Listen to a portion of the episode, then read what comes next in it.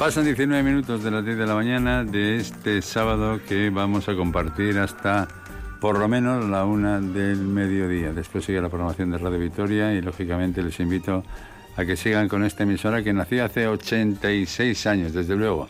La invitada que tengo en el estudio central de Radio Victoria aquí en la calle Martínez de Aragón no nació, no, no creo que nació, se lo voy a preguntar hace 86 años. No, no, no. Hola, Egunon. Egunon, Cherra. Yo creo que no era, ni proyecto. ¿En qué estaría en Italia más? Pues, pues también, siendo proyectos anteriores. bueno, eh, no, esta sección no es una sección de viejos, de mayores. Es una sección donde personajes de la vida ciudadana en Álava y en Vitoria nos pueden contar aspectos de la vida. Lógicamente, Amaya Mártida, Egunon Berris. Egunon. De nuevo, bienvenida. Es, de casa. Desde que la acercó hace tres años, me parece, Gema Espinosa, cuatro años. Sí. Y cuando terminó la temporada de Gema me dijo, no te desprendas de Amaya Mártida. ¿Pero de qué habla? De nutrición. Lo que no sabía es que íbamos a hablar también de ciclismo. Sí, sí, ah, sí. ¿sabe? Ayer anoche me dijeron, pero Zueta, que no te enteras, Contreras. Pero sí, ah, pero que, no, no puede ser. ¿Sí? Sí, sí, es así. Es que es más bueno. Estás enamorada de un ciclista profesional. Eso fue después. Ah. Primero fue el ciclismo lo que llegó a mi vida. Y, y, el ciclismo, pues sí, claro, me acercó a conocer a maravillosas personas y entre ellas, pues claro, sí, está Víctor. Enamorada de un ciclista. Pues sí. Qué bonito. Sí, sí, Sufre mucho esa gente, ¿no?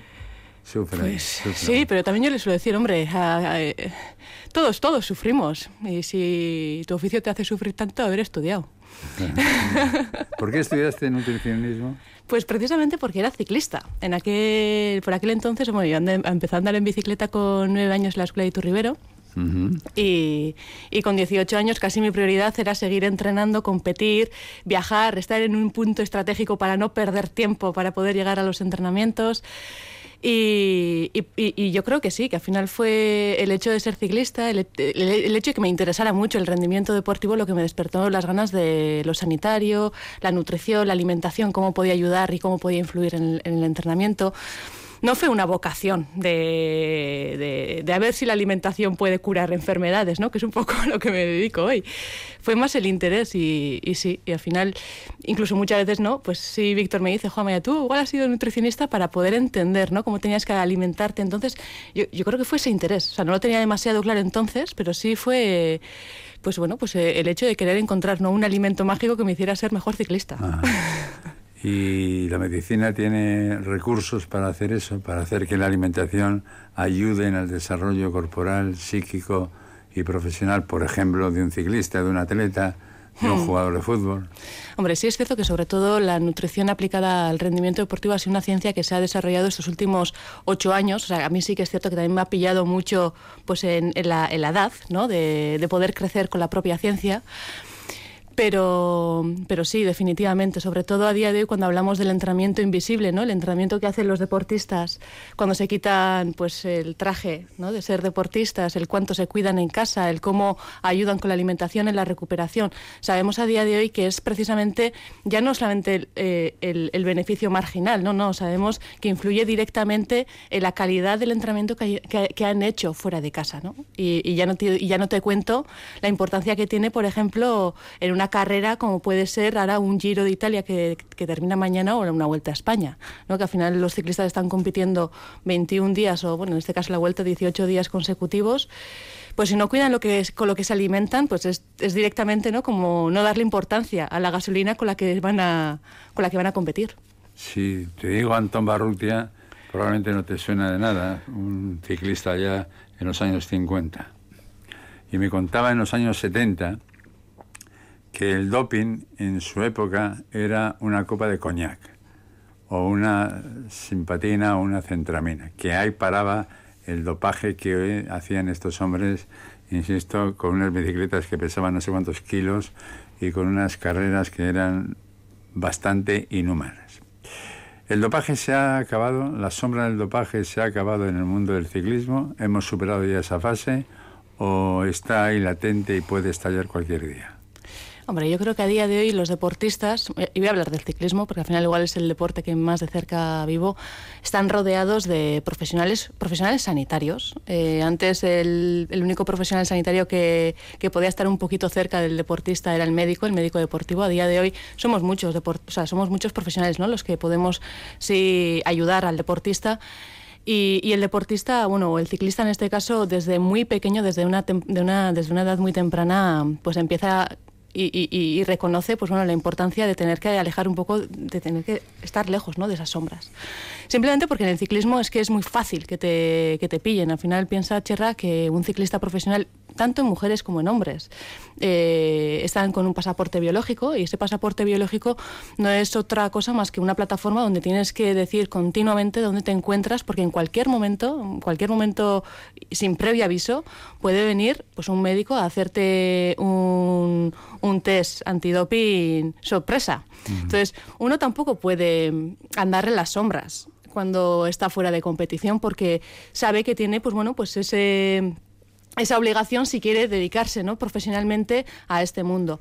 Es cierto que a mí me sorprende todavía cómo en pruebas cicloturistas, o sea, estamos hablando de cicloturismo, pues no sé, bueno, tampoco voy a hablar ¿no? de, nombres y apellidos de carreras, pero me sorprende cuando eh, también anuncia el organizador que se va a poner a hacer pruebas antidoping y resulta que hay positivos, ¿no? Ahí es que ya estamos hablando de un dopaje en un deporte que los que participan son trabajadores que trabajan igual en la fábrica de lunes a viernes a turnos, pero es que encima, ¿no? Pues por ese afán de querer verse, ¿no? Delante o verse competitivo, en la cresta de la ola, como dicen algunos, pues, pues sí, recurren a ese tipo de atajos que, bueno, que, con mucha... A mí la verdad es que me sigue dando mucha pena, ¿no? Aún hablar de ciclismo y tener que, pues sí, responder a este tipo de preguntas, pues porque es cierto que al final es que es la gran losa que tiene el ciclismo y yo no me atrevo ni pongo la mano en el fuego por nadie. Lo que sí conozco es, pues bueno, que en el ciclismo profesional está muy perseguido, al ciclista que da positivo se le sanciona, no solamente con dos años, incluso ha habido sanciones de cuatro años, es directamente que un deportista o un ciclista tenga que renunciar a su carrera deportiva ¿Que exista? Pues seguro que existe, pero en el deporte, en el ciclismo profesional, yo creo que... Sí, pero es que Amaya es un poco llamativo, ¿no? El ciclismo mueve una buena cantidad de dinero, una buena cantidad de, miles y miles de euros. Pero claro, el fútbol, por ejemplo, mueve, yo qué sé, 20 veces más. Y eh, del fútbol no, no, sale más que los positivos del COVID y del virus actual, este, de la pandemia del colina. Bueno, la cosa es que tenemos que, que nos está matando. Eh, ¿No es un poco sospechoso que el fútbol que mueve tantos millones no tenga casos de doping y el ciclismo muy perseguido, muy vigilado, de vez en cuando, cada vez menos, ¿eh? es verdad que cada vez menos porque las medidas son muy exigentes, no hay, ahí no hay rastros de droga ni de alteración de las facultades físicas y psíquicas del que compite, ¿no? Del que quiere ser campeón, ¿no? Siempre me ha llamado la atención, no sé por, por, qué. Pues sí. He preguntado a entrenadores de fútbol y de baloncesto y me dicen que no, que no, que no, que no, no, que no hay, que es limpio, pues, pues será limpio. Eh, ¿Qué te falta por hacer en la vida? Todo. ¿Qué me falta por hacer? Lo que me hace falta es pagar hipotecas, ¿eh? no ah. sé, con 30 años. ¿A qué reto se puede, pues eso, pues sí, enfrentar una? Sí, tampoco tengo la sensación ¿eh? de que esté continuamente persiguiendo, pues un... Ahora mismo me encuentro yo creo que disfrutando mucho del recorrido que he hecho, que yo creo que es, es algo que, pues que no me el permiso de hacerlo en estos últimos, en, este, en estos últimos 10 años, yo creo, ¿no? Al final, yo sí que, sí, sobre todo yo creo porque un poco la pandemia o el parar, ¿no? Me ha me ha llevado a ese punto y es un poco echar la mirada para atrás y llama y reconócete y valórate, ¿no? El recorrido que has hecho, lo que has podido construir eh, en 10 años. Y ahora date la pausa, el disfrutarlo y antes de ponerte la siguiente meta, porque, pues bueno, pues, pues, pues, ¿qué me falta por hacer? Pues eso, pues yo creo que, pues al final como emprendedora, sí puedo decir que, pues, pues, pues al final una se tiene que hipotecar para tirar para, para adelante y ahora mismo el, próximo reto tiene que ser ese, el devolver al banco el dinero que me ha prestado. ¿Para volver a pedir otra vez al banco? Pues espero que no, Cherra. No. Espero que no, esta vez no. ya, ya tienes los planes hechos. Bueno, al final sí sí que es cierto que al final, pues, pues eso, todos los emprendimientos, pues, pues sobre todo cuando este año ha sido también un año de, de inversión, nos hemos movido de sitio, hemos, estamos en un sitio más grande, pues bueno, pues eso al final pues sí ha necesitado, ¿no? Pues liquidez, dinero y... Di dónde estáis, dime cómo se llama la empresa, dime a qué teléfono hay que llamar, vende un poco lo tuyo, aprovecha... ¿Cuánto me cuesta, verdad? a- aprovecha con lo que eres tú en la comunicación, que eres un auténtico lince, eres una mujer, una profesional que domina el arte de la comunicación. Que no vendas tu tienda, pues mal hecho. Sí, sí, sí. Bueno, pues también para el, sí, para el que no lo sabe, No es tienda, ¿eh? No, no, No, es un centro, es un centro Eso de salud. Eh, dirijo el centro de Epic Fit, que es un centro de, pues bueno, pues sí, de salud, ¿no? Donde hablamos sobre todo de alimentación, de ejercicio físico, eh, de fisioterapia, de psicología, para poder sí ayudar a las personas a llevar un estilo de vida más activo, más saludable. Les ayudamos, pues bueno, a cómo realizar pequeños cambios en su alimentación para que puedan sí proyectarse a una pérdida de peso saludable o para que puedan recuperar un peso saludable, ¿no? Pues después, pues de, pues igual de venir de una enfermedad. Y, estamos en el Parque del Este. Eh, hasta el 31 de agosto nos encontramos en, al final de la calle Florida y pues bueno, pues ahí estábamos, no era, no era pequeño el sitio, pero bueno, pero sí es cierto que la tendencia nos decía que íbamos a necesitar un sitio más grande y, y bueno, y, y ya finalmente este 2020, pues con el apoyo, sí, de mi pareja, porque si no hubiera sido por Víctor, pues también probablemente no hubiera podido con ello, eh, pues nos aventuramos a, a dar un paso más grande. Para a- eso, para eso están las parejas, ¿no? Para compartir, digo yo. Pues sí, No, también no va a ser tú aquí compartir No, alegrías. e- Esta caja no te dejo, aquí no. Oye, eh, ¿qué gente tiene que ir a tu centro? Pues ¿Que tenga problemas de qué? ¿La que tenga problemas de qué? yo creo que todo aquel que sienta que quiere modular, cambiar su alimentación, que quiere iniciarse igual a- en el hecho de querer llevar un estilo de vida más activo, que quiere empezar a entrenar, que le hayan podido recomendar, ¿no? Hacer ejercicio físico, pero igual se encuentre en el juego, pero igual hace 20 años que no hago deporte, ¿por dónde empiezo? Sobre todo ese tipo de gente, ¿no? Que igual puede necesitar un apoyo para realizar un cambio y pueda mantenerlo a largo plazo.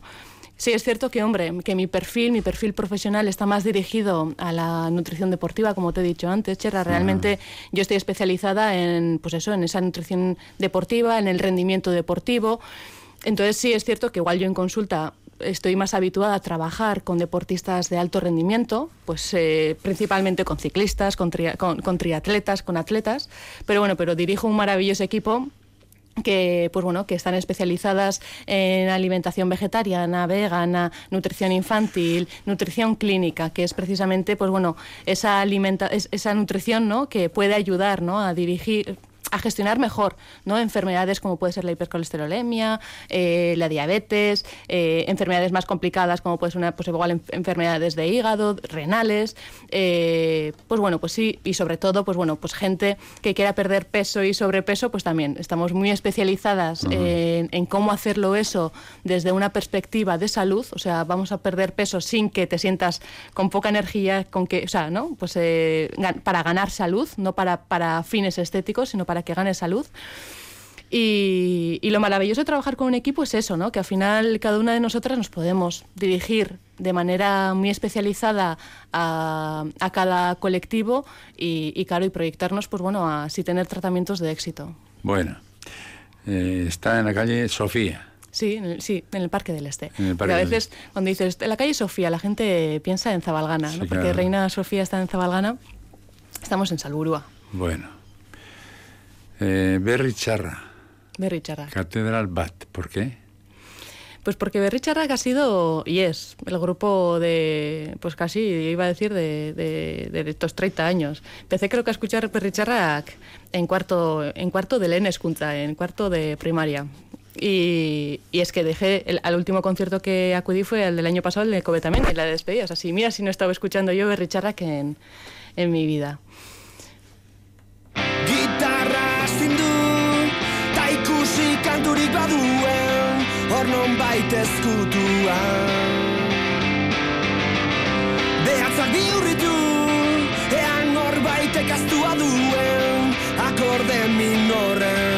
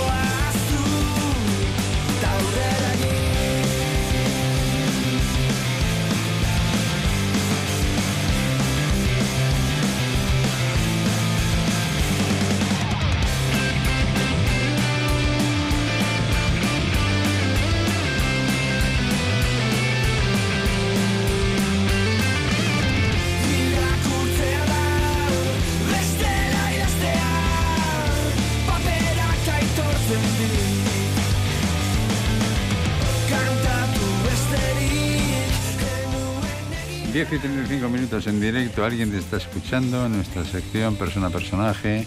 Hoy con Amaya Mártida, nutricionista y comunicadora, porque tienes una habilidad natural, entiendo, para comunicarte. Tienes las ideas claras y presentas las ideas siempre con absoluta certeza. ¿Dónde has aprendido eso? Pues, pues eso igual lo tengo que agradecer a vosotros, Tierra, porque pues hombre, la comunicación, claro que entiendo yo, que se aprende, se entrena, eh, que os voy a decir yo a vosotros. Yo no he entrenado, no lo he aprendido, pero igual es que he aprendido de gente, ¿no? Que está bien, bien enseñada. Pues no lo sé, al final yo creo que también, pues, pues igual si hay gente que tiene dotes. Yo es cierto que me dedico también a comunicar continuamente. Y se nota que te gusta. Sí, claro, lo disfruto Muy importante, la empatía con el oyente es fundamental, ¿no? Porque si no puedes hablar, hablar, hablar y cae todo en tierra baldía, en tierra seca. Y la comunicación tiene que ser para que dé frutos, para que tú puedas expandir la idea, el método, la necesidad, en definitiva, lo que tengan que comunicarse los seres humanos. ¿Tú crees que los seres humanos somos permeables o cada uno está en su torre encerrado y más con este asunto de la pandemia, sendemia o como quiera llamarse el fenómeno de muerte que nos está azotando? Pues yo creo que el ser, humano, el ser humano tiene la, la capacidad de ser permeable. Eh, pero bueno, pero, pero es que no siempre, ¿no? Estamos para coger y captar ideas, no siempre estamos en disposición al cambio, no siempre estamos ¿Y la razón por qué? Pues, pues porque igual hay otro tipo de factores estresantes o, o bueno, o de, supervivencia, ¿no? Al final, joder, igual yo me estoy enfocando ahora mismo a, a, luchar contra una enfermedad o a trabajar para traer el sueldo a casa y no tengo todavía cubiertas, ¿no? Mis necesidades, ¿por qué me tengo que preocupar, ¿no? En otro tipo de cambios. Pero bueno, sí es cierto que igual la al final los que estamos un poquito al otro lado, ¿no? En, el lado de querer despertar la motivación para generar un cambio, pues igual las habilidades que necesitamos precisamente son esas, ¿no? Las de detectar las pequeñas motivaciones que puede tener esa persona que está un poquito, ¿no? Tensa y, estresada eh, por, por, por, por, no realizar un, cambio y al final yo creo que la habilidad está ahí, ¿no? En, en, en saberle ayudar, ¿no? En, ese, en ese despertar el pequeño fuego. Pero te reconozco que ahora mismo sí es cierto que es un, estamos, estamos pasando un momento complicado, ¿eh? porque hay mucha gente que es muy consciente de que tiene que cuidarse, pero no se encuentra en el momento de tener lo que hacer. Y, hay mucha gente que me pregunta, ¿y, cómo hago? Pues es que la solución tampoco está en mí, es que la solución está en ti. Es que igual te tienes que dar el tiempo. Date un tiempo, descansa, carga pilas, eh, relájate y vamos a esperar a que te encuentres en otro, en otro, en otro, en otro estado. ¿no? Para... Oye, y este panorama que tenemos, que parece que nos va a acompañar un rato largo, no quiero decir hasta qué mes, porque no lo sabe nadie, no lo sabe nadie. Esto se terminará cuando se termine. Cuando diga la OMS, se ha acabado la pandemia en el mundo mundial. Eh, ¿Crees que la alimentación tiene que ver con la manera de aguantar, por ejemplo, el posible confinamiento otra vez, porque las medidas que se están tomando no dan los frutos apetecidos? ¿Alimentación y pandemia puede tener alguna relación o no tiene nada que ver? Hombre, bajo mi opinión sí tiene mucho que ver. O sea, sobre todo yo creo que la alimentación o la, alimentación saludable repercute mucho en el bienestar de las personas. Y cuando ahora tenemos un factor externo a nosotros que nos está generando mucho malestar, o sea, ya no solamente el propio COVID, es el que incluso el que no está infectado de COVID sufre ¿no? el malestar de tenerme que adaptar a las medidas que me, que me exigen, el tenerme que recoger antes a casa, el sentirme y encontrarme más estresado, la incertidumbre ese malestar es cierto que, bueno, no voy a decir que la alimentación lo frene, pero es que la alimentación repercute positivamente en el bienestar de las personas, a tener mejores digestiones, a estar bien nutrido. Y, claro que repercute, repercute incluso eh, muchas veces cuando yo lo, comento también con mis compañeros, joder, ya no es el reto sanitario que tenemos contra el COVID, es que qué reto sanitario se nos va a quedar después de la pandemia con las enfermedades que hemos tenido, que teníamos en febrero del 2020 hipertensión, obesidad, diabetes, enfermedades metabólicas que están estrechamente relacionadas con el estilo de vida activo y con la alimentación saludable, pues después de este año, ¿no? Al cual pues hemos hecho aún a las personas más sedentarias de lo que eran y les hemos llevado, les hemos estresado hasta tal punto que no han sido conscientes de lo que han podido ir metiendo, ¿no? En, en, la, en, el almacén de casa o en la despensa de casa y han comido, ¿no? O se han sobrealimentado con las, las consecuencias sí es cierto que, bueno, que también veremos los retos sanitarios a los que tenemos que enfrentar. Pero, pero bajo mi punto de vista, claro, que la, alimentación repercute, pues sí. No me voy a meter con nuestras madres y nuestras amamas mm. que decían, tú come, come garbanzos, come alubias, come berza, pan con chocolate para merendar, era una merienda además chocolate Zahor, que era un chocolate que sonaba, que sonaba y sabía a tierra, ¿no? Porque ellas bastante hacían con alimentarnos. Lo de alimentarnos bien en la historia de la humanidad es algo de cuánto, de 30 años, de 40 años.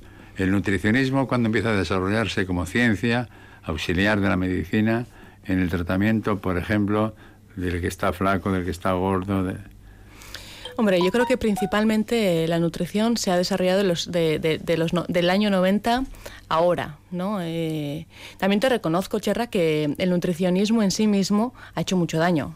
O sea, yo como nutricionista, venir y, dar este titular, pero sí es cierto que, fíjate, eh, pues yo que sé, vamos a poner el ejemplo del huevo, ¿no? El colesterol. ¿Te acuerdas cuando hablábamos del colesterol y decíamos que deja de comer alimentos con colesterol porque te va a subir el colesterol? Pues es cierto que el nutricionismo en sí mismo, o bueno, y cuando sido el colesterol, ha sido las grasas y de repente del, dos, del año 2000 ahora le quitamos grasa a todos los alimentos y resulta que los alimentos sin grasa ahora sabemos que son menos saludables que los que son enteros. Luego ahora es el azúcar, ¿no? Cuando hablamos de nutricionismo en sí mismo, pues sabemos que que bueno, que nos olvidamos de una parte muy importante que es el comportamiento, el, el, qué es lo que hace que te alimentes de esta manera, ¿no? ¿Qué es lo que hace que tengas esta ansiedad? ¿Qué es lo que hace que, aun sabiendo que este alimento no es saludable para ti, quieras seguirlo comiendo y casi encima sin, un, sin saberle poner freno, ¿no?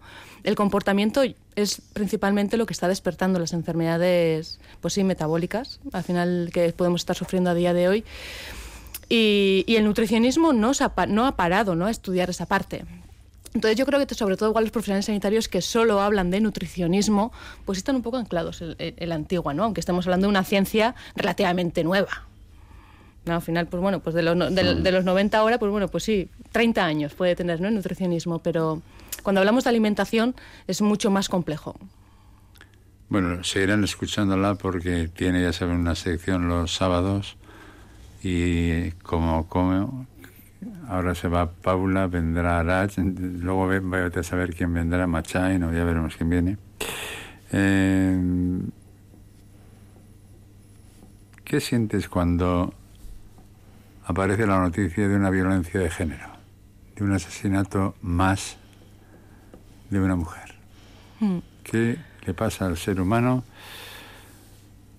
Para ejecutar más de mil personas en los últimos, creo que son diez años, muertas, asesinadas, violentadas en el Estado español. Hombre, pues al final yo creo que lo que pueden sentir pues, pues, pues, pues muchas personas, ¿no? Indignación, miedo, porque al final cuando sabes que encima puede ser una violencia que afecta generalmente y mayoritariamente a las mujeres, pues bueno, pues al final una se siente también vulnerable, ¿no? Yo sobre todo creo que también me, me, me, siento, siento incluso más vulnerabilidad cuando igual la noticia encima acompaña, ¿no? Eh, la violaron y la mataron cuando estaba haciendo deporte, ¿no? Alrededor de su casa o la estaban esperando cuando pues bueno, pues sí que es cierto que al final el hecho de ser mujer, el hecho de, ser una mujer deportista que te gusta, que, te, que, que disfrutas ¿no? de tu tiempo, incluso de hacer deporte contigo misma, pues sí que sientes esa vulnerabilidad que, que bueno, que indignación, ¿no? ¿Acaso igual si fuera hombre estaría protegida frente a este tipo de agresiones? Pues, pues sí, al final, sobre todo yo creo que me siento un poco, un poco así. Mm. ¿Esto terminará o, es ya una característica de la sociedad contemporánea? Pues hombre, yo no diría que es una característica. ¿eh? Yo creo que al final lo que toca y, lo, que lo que nos toca es seguir educando, educando en pues sí, en, en, en valores, eh, educar eh, ya no solamente a las, a las, generaciones nuevas, sino no, no, a la, propia sociedad, porque yo no creo que ahora, no, es que los jóvenes de ahora, a ver, bueno, bien, los jóvenes de ahora, pero las personas mayores de también, o sea, al final la, la, violencia de género está afectando a, o sea, a todos por igual. Entonces yo creo que, pues hombre, yo no diría que es una característica de la sociedad, sino que al final lo que despierta ¿no? pues eh, son las necesidades en las cuales tenemos que seguir incidiendo a nivel de educación, de comunicación. A mí me preocupa mucho, sobre todo, pues igual cuando las redes sociales se sigue pues visibilizando igual a la mujer como como pues como un objeto, como estandarizar, ¿no? Igual y, incluso idealizar el cómo tiene que ser una mujer, cuando eso también igual los medios de comunicación, las redes sociales, ¿no? Pues, pues siguen marcando mucho ese, ese perfil, pues a mí eso me preocupa. Me preocupa que igual la sociedad tampoco lo señale, sino no, es que pues es que la mujer igual es que para hacer deporte tiene que ir acompañada, ¿no? Cuando a veces también incluso se, se le asume, ¿no? Es que igual la mujer se tiene que proteger más. ¿Cómo que proteger más? ¿Acaso no tengo la libertad de poder hacer ejercicio físico o de pasear o de cómo que me tengo que proteger? Es que igual te tienes que recoger antes, ¿no? En casa estuve una época y encima yo creo que fui más consciente de esa realidad cuando pues, una, en el 2005 en el 2015 estuve cuatro meses viviendo en México en la ciudad de México no y, ahí antes de llegar a la ciudad incluso mi mejor amiga que, que es mexicana me decía Maya no aquí hazte la idea que antes de las cinco tienes que meterte en casa no al final era un mecanismo de protegerte, eh, pero es algo que me costó a mí mucho entender, cómo que me tengo que, encerrar en casa. Y, ahora otra muy buena amiga que también está viviendo en Querétaro me decía, Maya, eh, ahora con todo este rollo de la pandemia da miedo cuánto ha aumentado también la violencia en la calle, ¿no? Y, ya cuando eres mujer, pues, pues una también se siente más vulnerable. ¿No te, ¿No te llama nunca un partido político y te ha dicho, ven con nosotros? Pues no, Cherra, no, tampoco es cierto. Ahora mismo eh, creo que la cabeza... Se lo pierden. Bueno, no sé, yo creo que ellos tienen ahora mismo otro tipo de batallas. A veces las batallas yo tampoco las entiendo, en qué batallas están. Pero no, no, no, no, no. Ahora mismo mi cabeza no está para ese tipo de retos. Es difícil entender en qué pelea están, cuando parece que la pelea básica es bien clara, bien clara. Pero bueno, como la política tiene mucho de espectáculo, pues el show, el circo, tiene que continuar. Pero Cuidado porque la sociedad no se sabe por qué mecanismos se va agitando, se va agitando y termina apareciendo lo que en la historia se llama estallido social. ¿no? Ojo, ojo, porque la ciudadanía, si tiene problemas de dinero, tiene problemas de seguridad, tiene problemas de sanidad, va tensando la cuerda y la cuerda se puede romper. Y se rompe siempre, hasta ahora en la historia de la humanidad, por el lado de la, de la violencia. Eh, ¿En la cocina qué tal? Pues ahora me vas a poner a sacar los colores. Te reconozco, Cherra, nada, no? Nada. Soy, soy, o sea, soy cocinera, pero los domingos. El domingo trato de sacarme ahí hora y media para prepararme los tuppers de la semana. Y, bueno, y te reconozco también que igual el, ya el miércoles, jueves me voy a casa de Machu ah. para, para ver qué plato de alubias pueden ponerme. Pero, pero sí, al final entre semana apenas tengo tiempo para... Sí, me cocino el desayuno. No me importa pues despertarme con tiempo para desayunar tranquila y cocinarme pues igual unas tortitas. El desayuno es algo que me cocino eh, y, y, cocino cenas rápidas. Y el domingo. ¿Le falta algo a esta ciudad? ¿O esta ciudad casi, casi es perfecta? Hombre, yo, yo en, en, Gasteiz estoy muy, estoy muy cómoda. ¿eh? ¿eh? Ahora, si le falta algo, yo creo que le falta falta que dejen de, que de terminar, ¿no? que terminen ya las obras que tenemos, que nos están, pues eso, sí, sí molestando. Con... Yo la verdad es que en Gasteiz estoy muy cómoda. Me parece que es una ciudad, pues muy dada a, y, y, una ciudad que te empuja ¿no? a moverte caminando, con transporte público. Sí, es cierto que llevamos unos meses con las obras, que estamos, yo creo que yo, yo al menos estoy un poquito ya aburrida de, de, pues eso, de, de, que esto no termine. Pero, pero sí después de haber vivido en ciudades grandes como México, de sí, yo creo que, y de haber trabajado también muchos años en Bilbao, creo que pues eso, ¿no? He valorado, he sabido valorar el beneficio que tiene una ciudad pequeña y, y bien comunicada. Oye, y los dos, dos no, 250.000 habitantes que tiene la ciudad, tenemos algunas características comunes. Somos tímidos, somos envidiosos, somos... ¿Qué, qué, qué somos? ¿Tú cómo ves a los vitorianos y a las vitorianas? Pues, pues, pues, mira, yo he estado yo, claro, yo al final me, muevo mucho, ¿no? Con gente que igual pues no es de Vitoria y siempre nos dicen, ¡jo, Maya! A la vez falso y cortés, ¿no? Lo de falso y cortés. Yo la verdad es que tampoco no me he encontrado. ¿eh? Yo cuando me yo, yo, no me siento que en Álava tengamos como esos dos, ¿no? Es, esa, es, esas dos características. Pero bueno, pero sí, yo creo que... Es una leyenda urbana, pero es, efectivamente. Yo creo que, bueno, pues igual si Yo lo de falso sí, lo de, lo de, Cortés no, lo de falso... Sí. sí. Yo creo que somos como muy... Somos, ¿Por qué mentimos los seres humanos? ¿Por qué somos falsos? Hombre, yo, yo, por ejemplo, la mentira que la detecto rápido en la consulta, creo que sobre todo tapa vergüenzas. Vergüenza, vergüenzas y, y las ganas de que, pues eso, no, no, no me juzgues, no me juzgues por mis actos cuando yo qué sé, no sé, yo al final también digo en consulta, a ver, yo no estoy aquí para, para, para, valorarte, ¿no? Cuánto de bien o cuánto de mal estás gestionando una cosa u otra. Incluso muchas veces igual vamos a hablar de esas creencias y de esos miedos y de esas vergüenzas para poderlas gestionar si quieres cambiarlas. Pero probablemente la, mentira tape eso. Pues sí, no, el, el, que no, no sentirme juzgado, el, el que vamos a taparme esta vergüenza. Y bueno, yo, a mí yo la verdad es que tengo un poco de alergia a la mentira. ¿Te asusta? La detecto rápido y no me gusta nada. ¿Te asusta la muerte? No, no, no, no, no. Casi me asusta más eh, las personas que han podido, o sea, el sufrimiento que puede dejar una muerte. O sea, eso igual es lo que más me asusta, porque al final para mí muerte, pues eh, puede ser paz. Sobre todo igual las personas que han podido que está, y que están sufriendo mucho con, pues eso, con, con, la, con el último tiempo, puede ser la paz pero sí me asusta eso, el, el miedo, que, o sea, el, el, sufrimiento, ¿no? Que puede dejar las personas de alrededor, sobre todo igual cuando son muertes inesperadas o bueno o, o suicidios, uh -huh. que también pues bueno pues pues sí es cierto que en estos últimos ahora, ahora tiene que... que ver la pandemia algo con los suicidios. Pues no lo sé, Chara, no lo sé. Sí, es Yo... un asunto que los medios no sé no nos atrevemos a, a, a preguntar y a tocar, ¿no?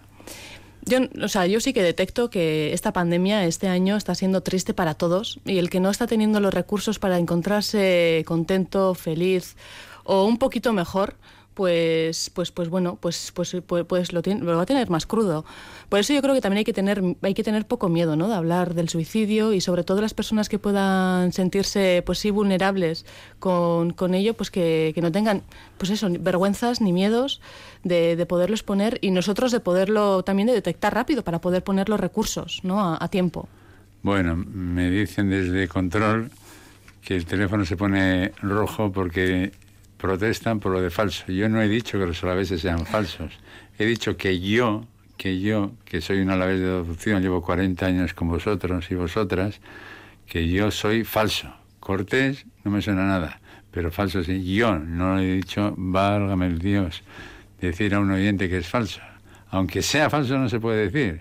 La, el equilibrio social de la comunicación te pide que no te metas por ese vericueto. Así que yo no he acusado ni he descrito que hay falso. No, no, que yo, personalmente, JR Díez Unzueta, que yo con Paula no me voy a meter, me voy a dejar que siga trabajando, eh, que, que yo soy falso. Cortés no, falso sí. Y a nadie he imputado falsedad. Pero sí le he preguntado a Maya si la falsedad estaba en los seres humanos. Los seres humanos falseamos, mentimos, la mentira está, pero no solamente en la política, en las relaciones humanas todos los días hay mentira, mentimos, mentimos, nos tapamos, nos tapamos la vergüenza, nos tapamos que no nos se den cuenta de esto, pero bueno, que se me pasa el tiempo. Así que si alguno o alguno se ha sentido molesto por mi expresión, la retiro y pido disculpas.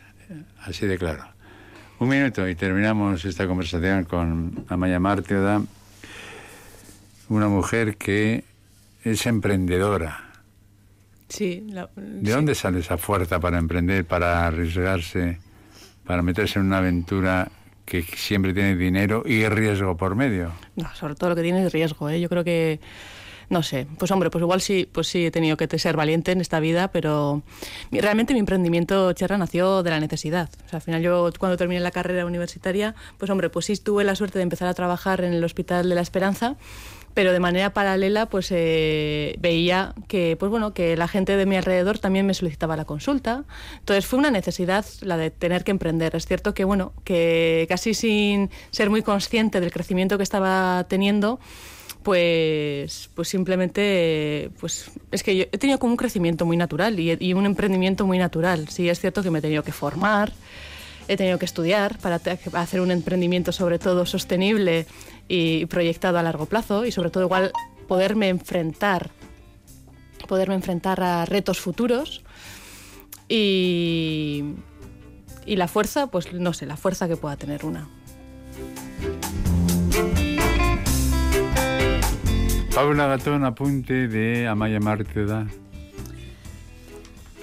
Al aprender a andar en bicicleta, primero llegan los ruedines, dos apoyos extra que pronto desaparecen para dar paso a esas heridas en las rodillas, las caídas y esos empujones en el sillín de quien nos está enseñando a pedalear solos. Todo un proceso para acabar siendo independientes encima de una bicicleta.